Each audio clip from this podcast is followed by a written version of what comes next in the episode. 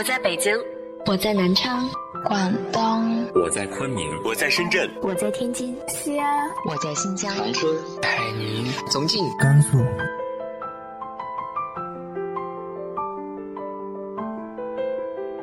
这里是 FM 幺八零八四，昨天的你的现在的未来，我是主播背着吉他的蝙蝠女侠。无论你在哪儿，这里都有我的温暖等你。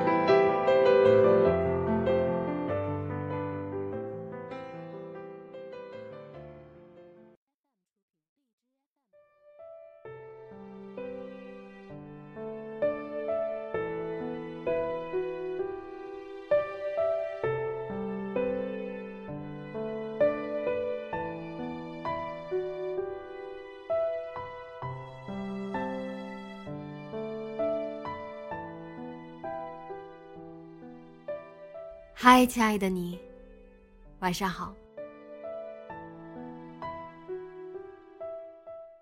你有没有想过，曾经有过这样一个年代，什么都是奢侈的，食物是奢侈的，时间是奢侈的，爱情也是奢侈的。今天的文章比较长，我本来。想要分两期呈现给大家，但是我又很希望你们可以一次性、完完整整的听全这个爱情的故事，知道那个时代爱情的模样。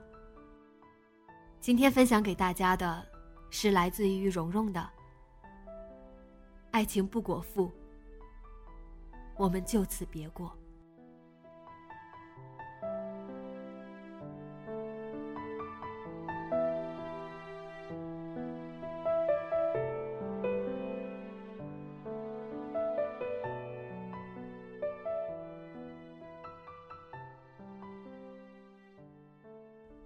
婆说，她像我这么大的时候，尝过爱情的滋味。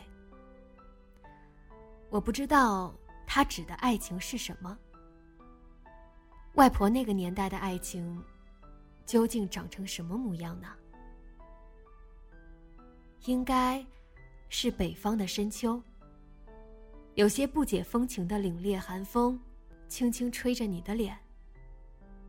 那风里。有稻谷的碎屑，有河边早已褪黄的青草的干裂味，还有无棱无角的细沙被卷起来，通通吹到脸上。你轻轻皱着眉，不能把脸背过去。眼前，才是望不尽尽头的秋收。你只能低着头，眯着眼，任风。吹干你的脸。这时候，有一个身穿军绿色褂子的青年，扛着一把锄头从风里走过来。他走过的泥土地扬起灰尘，裤脚沾满了颜色深浅不一的泥点。他的脸上满是泥汁和汗水，微红着脸颊，向你走过来。他把一条丝巾轻轻蒙在你的脸上，这大概就是我外婆的爱情吧。我和外婆见面不多，大概每年有一次或两次。忘了是几岁的时候第一次见，也忘了长大以后是几岁的时候得知外婆去世的消息。但外婆给我的印象蛮深的。记忆中的外婆总是穿着一件白色的棉布褂子，夏天单穿，秋冬的时候里面套件毛衣。她的背从我第一次见就一直驼着，见了我们要努力的挺起胸膛，挺累了就把腰垂直去歇会儿，歇够了再继续挺着。外婆青灰色的头发一丝不苟的挽在脑后。说话的声音小到我需要把耳朵贴到他嘴边才听得见。他不爱说话，交谈的时候随便指出一个问题，让我讲上半天。他半躺在一张古老的摇椅上，摇椅来回摇晃，外婆双手摩挲着已经发亮的扶手，满面慈容的冲着我笑。例如，他问：“你给我说说，你们现在都过得好吗？”我反问他：“你问谁？”外婆点着头，笑得满脸皱纹都开了花。然后呢？我只好随便说：“我爸妈都很好。”外婆搓了搓手，把头发捋得更平整，紧张的看着我。然后呢？我马上心领神会，告诉他。我外公也很好，外婆应该听不清我在说什么。我也不知道，在我一张一吸的嘴里，她有没有捕捉到一丝外公的信息。但是每次她问我：“你们现在都过得好吗？”的时候，我都会告诉他外公的近况。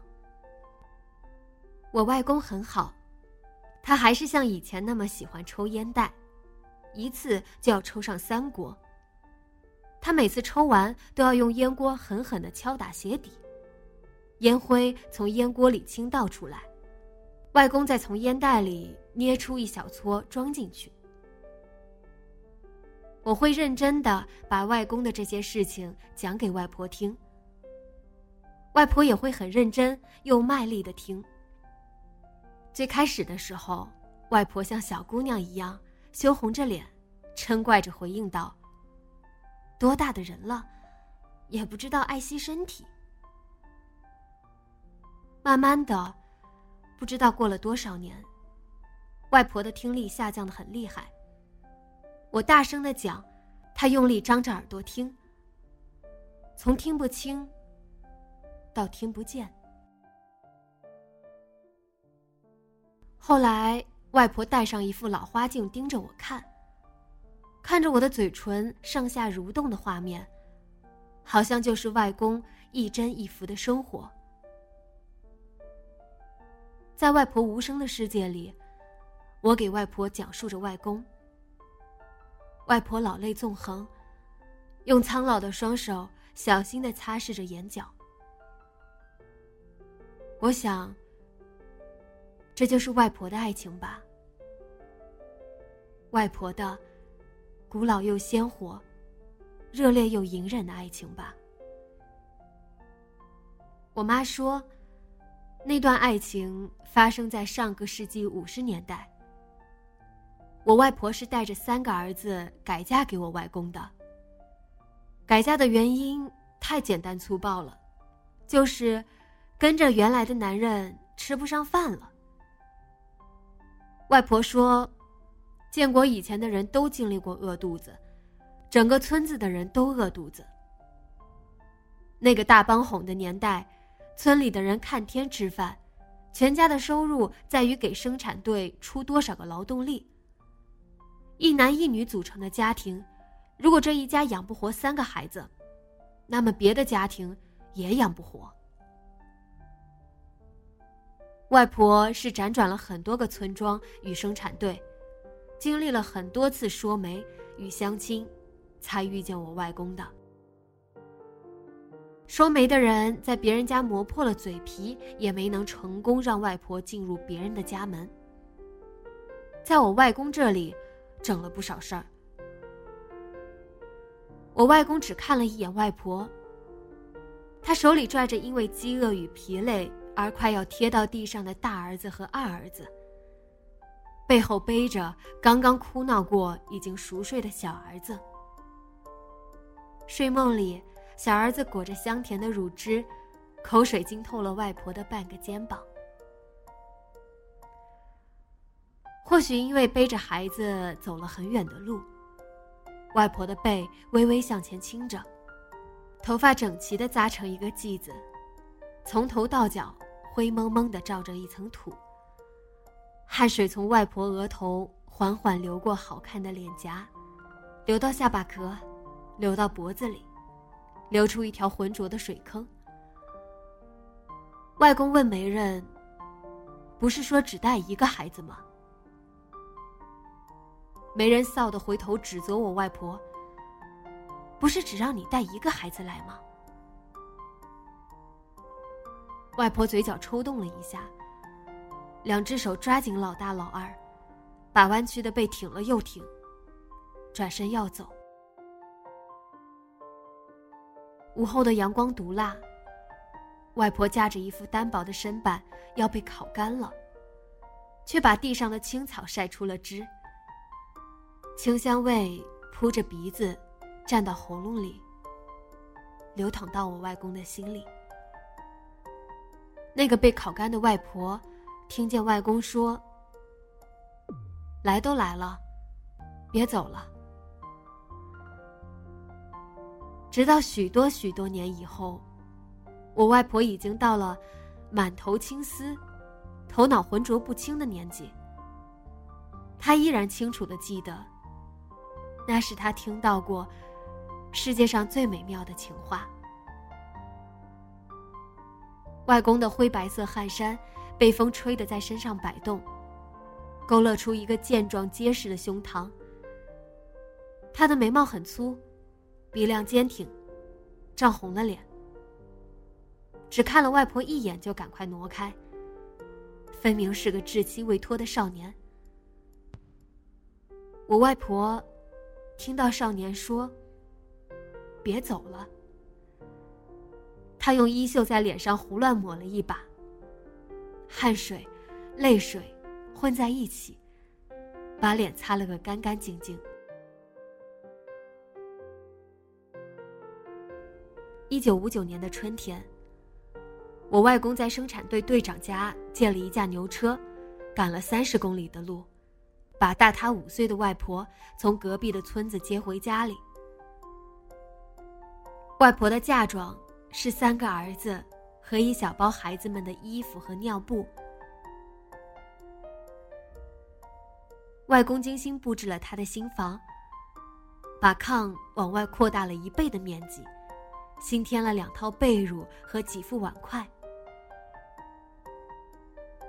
我外婆从媒人的口中知道，外公叫春风。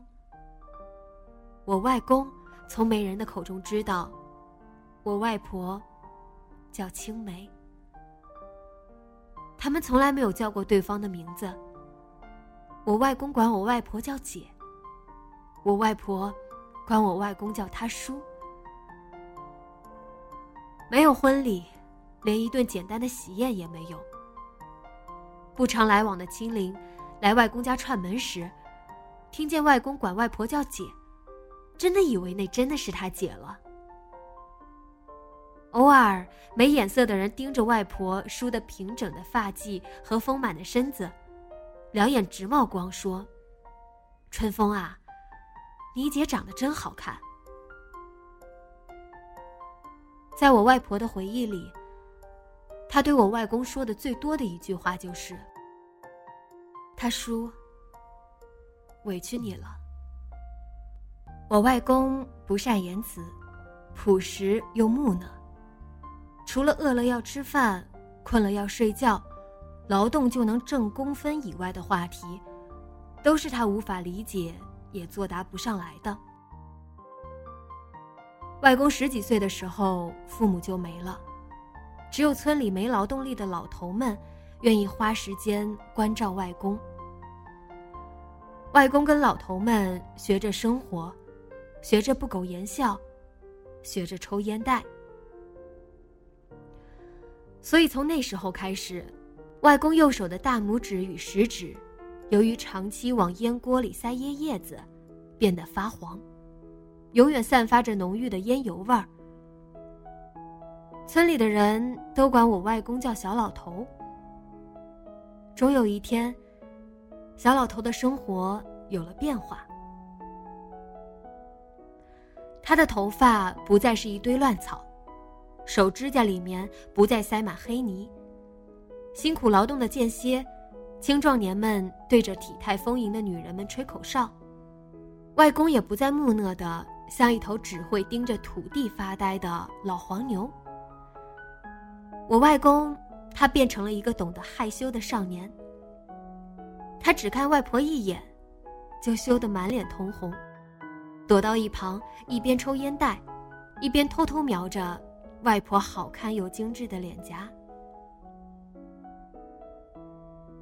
我外公娶外婆的那一年，风调雨顺。生产队的收成好，每个人都挣了很多工分。工分传到外公手里，变成了钱、粮食和两块布。外公找人把一块纯棉色的棉布做成了一件褂子，送给外婆。外婆把另外一块深红色的花布做成了一道帘子，用一条铁丝挂在炕中间，把外公外婆和三个孩子分开。那一天，我外婆蒸了一锅馒头，她给从田垄间下工回来的外公。打了热水，洗了头发，擦去了身上的汗水和灰尘，为他换了一身干净的衣服。我外公是被外婆恭敬的请到饭桌上的。外婆的神情严肃，像在做一场肃穆的仪式。老大、老二被外婆要求着端坐在桌前，看着桌上冒着腾腾热气的馒头，两眼发光。老小在炕上，吃饱了奶汁，裹着手指，吱吱哇哇说着谁也听不懂的语言。外婆问老大、老二：“想吃馒头吗？”老大、老二说：“想吃。”外婆说：“叫爸。”我外公心一抖，紧张的低下了头。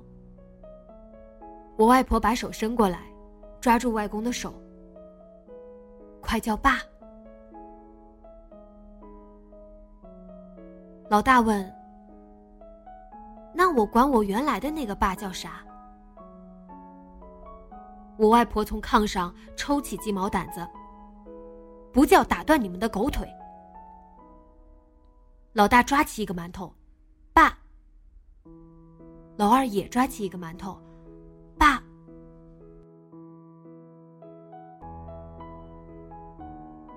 入夜的时候，三个孩子在帘子的另一边酣然入睡。麦芽糖的味道从孩子们的嘴里一直甜到梦里，口水沿着嘴巴流到脖子上。在嫁给外公以前，我外婆带着他们吃过麦糠，吃过烤土豆，吃过榆钱。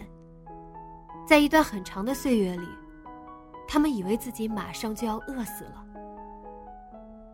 他们跟着外婆见过很多个男人，高的、矮的，胖的、瘦的，俊的、丑的，年长的、年轻的，健康的、羸弱的，没有一个男人愿意给他们一口吃的。外婆带着三个孩子来了以后，外公的饭量减小了一半，要从自己的嘴里省下来，分给外婆，分给老大。分给老二，分给老三。那晚，我外婆说：“去外面吧，今晚有月光。”我外公问：“啥？”初夏的夜晚，月光倾泻下来，洒到外婆的脸上。蟋蟀在一旁不安分。吵吵嚷嚷叫个不停。外公和外婆肩并肩坐在月光下面。外婆穿了外公送的白褂子。外公悄悄把手放到了外婆手上。外婆说：“我妈说，女人就是做饭、洗衣、生孩子的。所以，我一口气生了三个孩子。”我外公右手的拇指和食指捏到一起，烟草味钻到了鼻子里。他想抽一袋烟。外婆说：“虽然你不爱说话，也不看我，但我觉得我在你家里，你没把我当成洗衣做饭的工具。你以后叫我青梅吧，我叫你春风。”外公也尝试着望一眼夜空，安静又神秘。他无法理解这是怎样的一种美景。月亮升起来要睡觉，太阳升起来要去干活。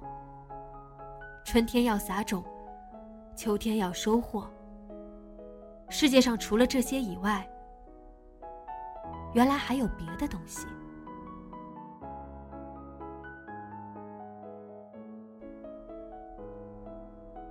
一年以后，我妈出生了。外婆为了给外公减轻负担，生完我妈第二天就到生产队干活了。外婆用旧衣服做了一条背带，把我妈打了包背在身上。我妈说，那个年代家家都会生上几个孩子。我外婆不是唯一一个背着孩子劳动的妇女。像这样，背一个，扔一个在地头爬，剩下两个能走能跑的满处乱窜的，也就只有我外婆了。我妈三岁以前都是活在外婆背上的。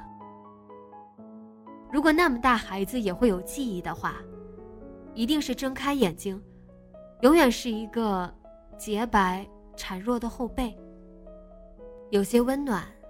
有些湿润，把脸贴上去，一股汗酸和肥皂香混合在一起的味道。在背上生活的孩子，通常很大了才有会自己吵着吃喝、吵着排便的能力。我妈吃奶在外婆怀里，拉尿都在外婆背上。与我外婆一起背孩子的女人会相互提醒。日头到了什么位置，他们就要集体围成一个圈，把身后的孩子放下来，解开胸前的纽扣。男人们谈女人，女人们谈男人。年轻的妈妈骚红脸，却又把耳朵竖起来听。我外婆瘦弱，平日吃不饱，加上生完孩子就下地干活了，所以奶少。她经常趁别人一个不注意，把我妈的脸塞到奶水充足的女人胸脯下面。我妈像是能够领会外婆的用意一样，狠狠的、狠狠的吸上几口。女人被吓一大跳，笑骂着闪开，合上衣襟。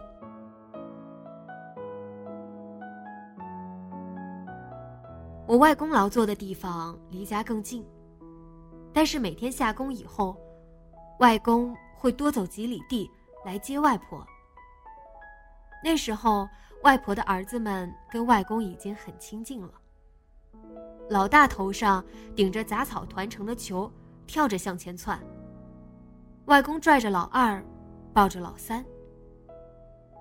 夕阳的余晖把外公的身影拉得很长。外婆在后面，一边跟着，一边看。不。是一边欣赏。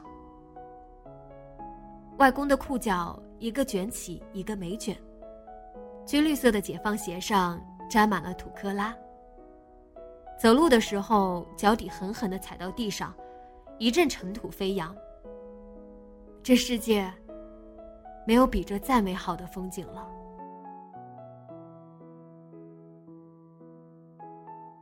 外婆说。那个年代，人们什么滋味都尝过：挨饿的滋味，受冻的滋味，一头倒下去，就再也不想站起来的滋味。好像没有谁能够尝过爱情的滋味，但是外婆尝过。忙完了春天的播种。人们或多或少有了闲暇的时候。我外公偶尔笨手拙脚的趴在小学教室的窗口上窥望。教室里的孩子高矮不一，低年级和高年级的通通坐在这个教室里，一会儿给高年级上课，一会儿给低年级上课。外公把老大塞到教室的第一排，嘱咐他：“不管老师上高年级还是低年级的课，你都跟着读。”我外公跑出来，拿着半戳粉笔，在窗棱子上。画着老师写在黑板上的字。我外婆生日那天，外公从房梁上够下来珍藏的面粉，给外婆做了一碗长寿面。吃完晚饭，我外公神神秘秘的拉上了帘子，让我外婆把眼睛闭上。我外婆狐疑的闭上眼，再睁开眼的时候，面前多了一张草纸。纸上面歪歪扭扭写了两个字：“青梅。”梅，还是三点水，没有的梅。我外婆问：“这是什么？”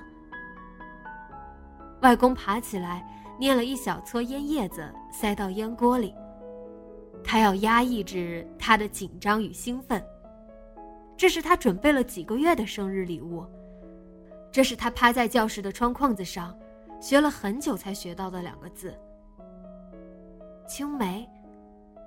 我外公回答：“是你的名字。”我外婆一下就笑弯了眉毛。她说：“对，你写的真好。那样的日子真好。”然而。并没有一直好下去。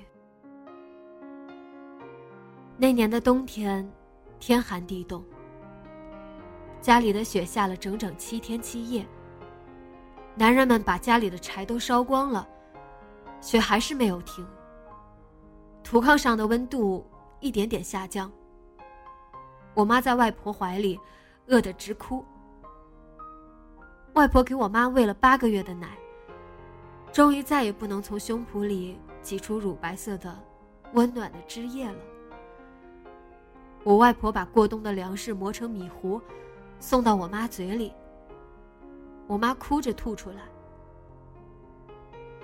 外婆不允许她的儿子们到处乱窜。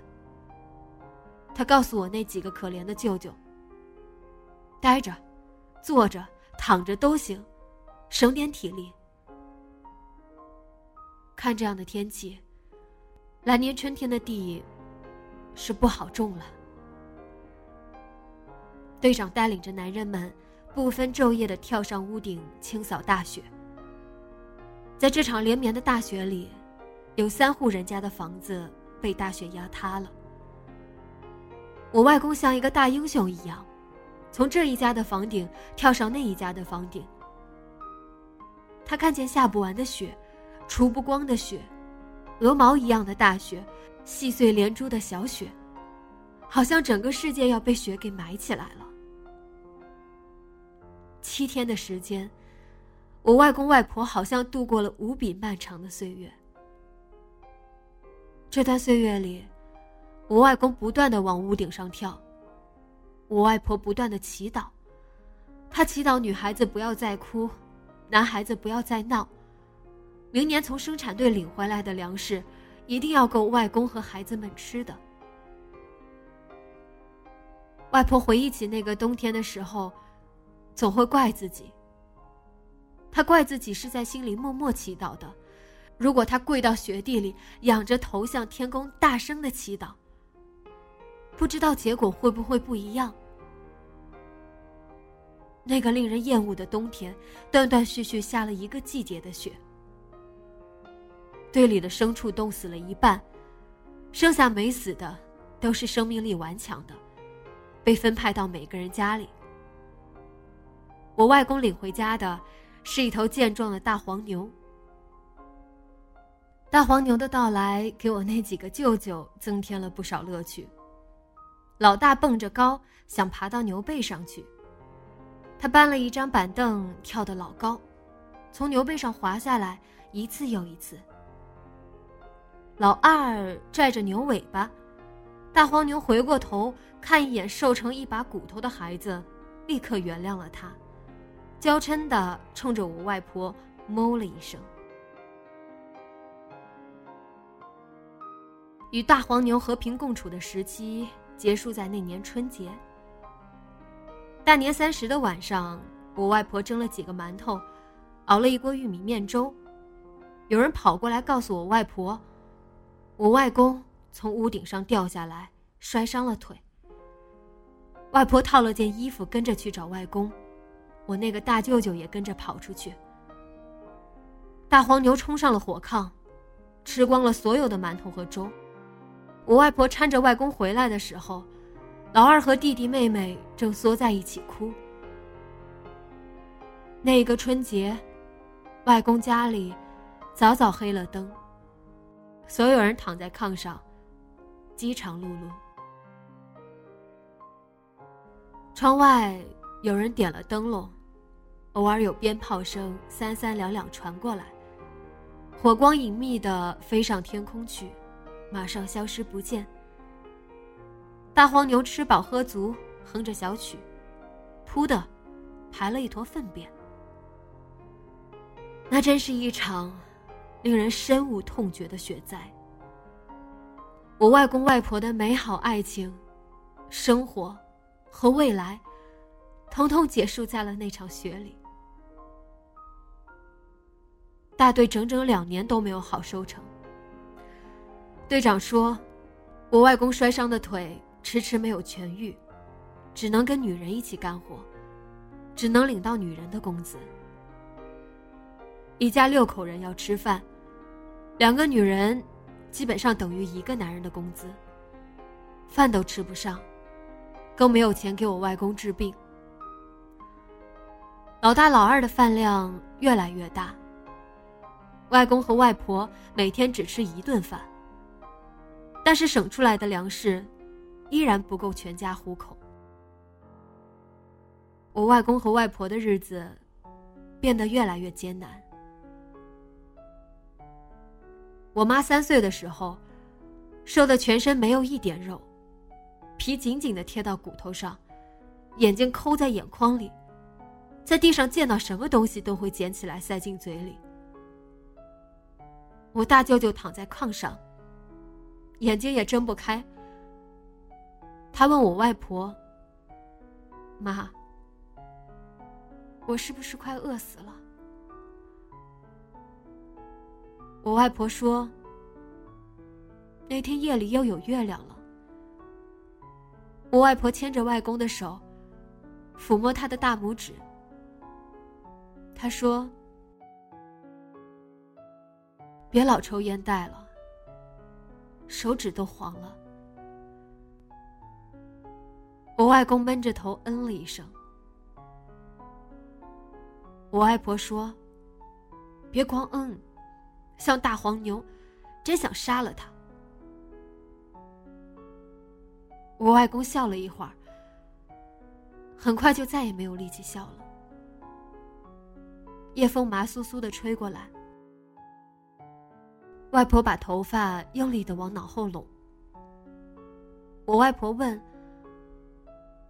春风，你能不能给我说几句好听的话？”我外公害羞的搓着手，说啥呀？说什么呢？我外婆也笑了。他望着头顶上的月亮如流水，夜空如长河。宇宙那么大，为什么不能包容这小小的生命呢？我外婆说：“就当你说过了。”有一年的春天，我外婆背着孩子走了很远的路。头发整齐的扎成一个髻子，汗水从外婆额头缓缓流过脸颊，流到下巴颏，流到脖子里，流出一条浑浊的水坑。外婆快被烤干了。后来，我那个快被烤干的外婆，听见一个少年说：“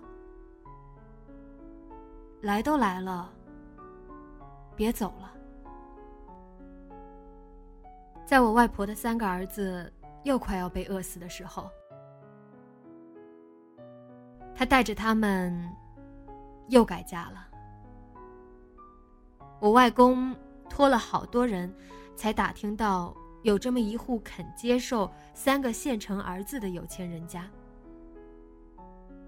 他们家住在城里，端铁饭碗的，家里是瓦房，不管下多少天的大雪。房屋不会塌，不会让我外婆和三个儿子饿肚子。我外公跛着一条腿，借了一架牛车。他拉着我外婆和三个儿子，走了不知道多长的路，从白天走到了晚上。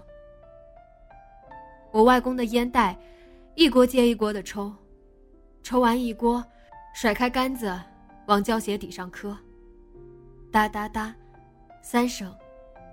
一锅烟灰被磕出去，外公再捏一撮烟叶放进去。我外公看着外婆，领着三个孩子进了另外的男人家里。那房子红砖白瓦，整齐又气派。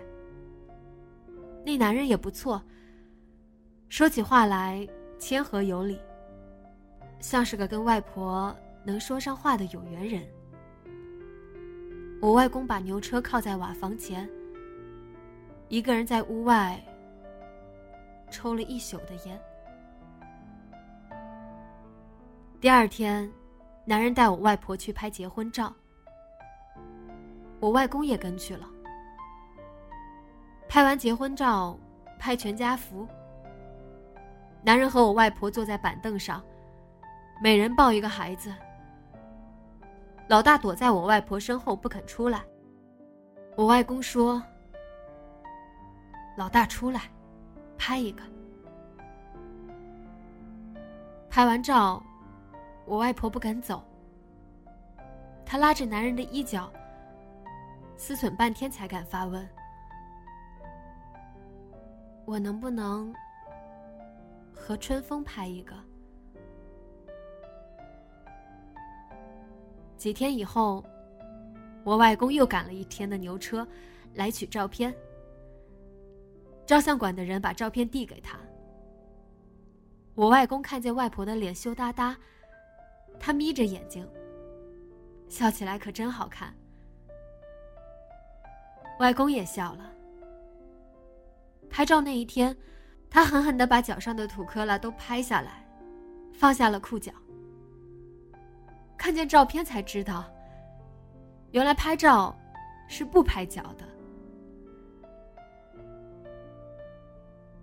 离开照相馆，我外公一屁股坐上牛车，外婆撕着衣角，想说的话有许多，却什么也不能说。我外公拍一拍牛屁股，车轮缓缓的在平坦的马路上滚起来。外公回过头对外婆说：“好好过日子，我走了。”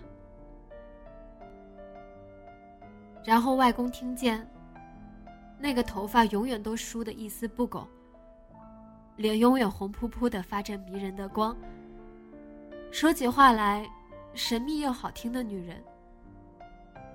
他好像整个人瘫倒在地上，撕心裂肺的哭起来。我外公没有再回头，那是我外公和外婆最后一次见面。我妈说，她捏着我外公写给她的地址去找外婆，外婆把纸条看了一遍又一遍。他把字条收藏了起来，和那个写着青梅的字条放在一起。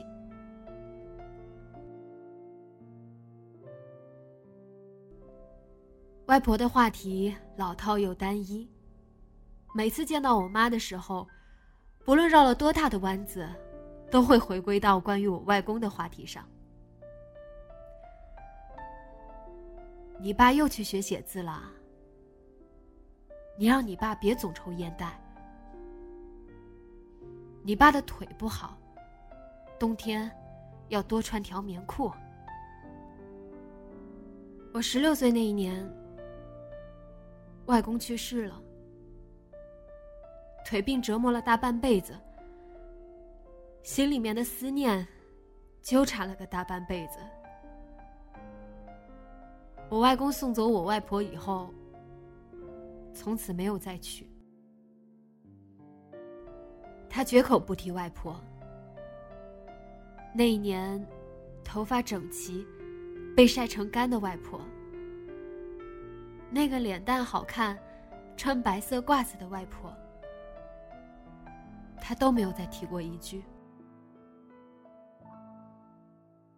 他弥留的时候，把我唤到他的病床前，塞给我一张纸条。他的手苍老又无力，手筋软绵绵凸在外面，手指甲干的好像马上就要裂开了。外公在说话，可是他说的话，我一句都听不清。他不住的把字条往我手里塞，却又死死捏住不放。渐渐的，他肩膀上的最后一点力量也没了。他张着嘴，把最后一口气吐给了这个令他不能原谅的世界。我展开纸条，上面工工整整写着。青梅，我爱你。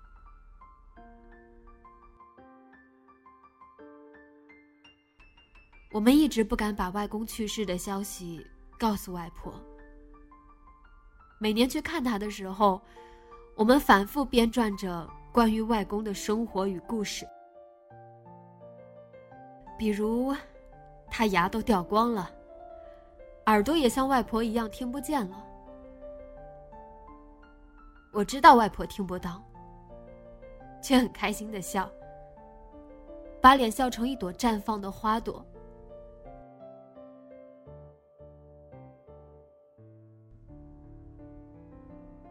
得知外婆去世的消息是在几年以后，我在外地读书，没能送她最后一程。我妈打电话告诉我，外婆走得很安详。我妈把外婆所有的白褂子，和两张快被捏烂的纸条都一起烧给了她。我问我妈：“你说相爱的人会以其他方式相遇吗？”我妈哭了。有人说人死了以后，会变成星星飞上天空。我希望那两颗星星会紧紧的挨在一起。因为那两颗，就是我妈的爸爸和妈妈。因为那两颗，他们是我的外公和外婆。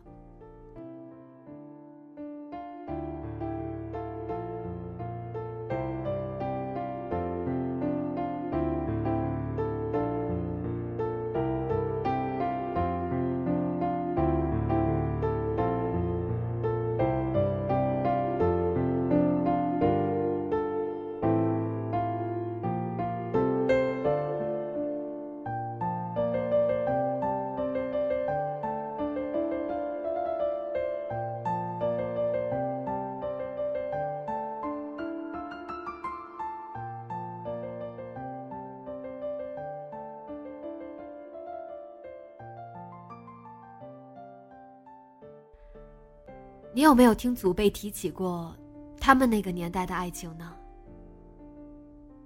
那个年代的爱情，在你心目中是什么样子的呢？直接在节目下方留言，和我分享吧。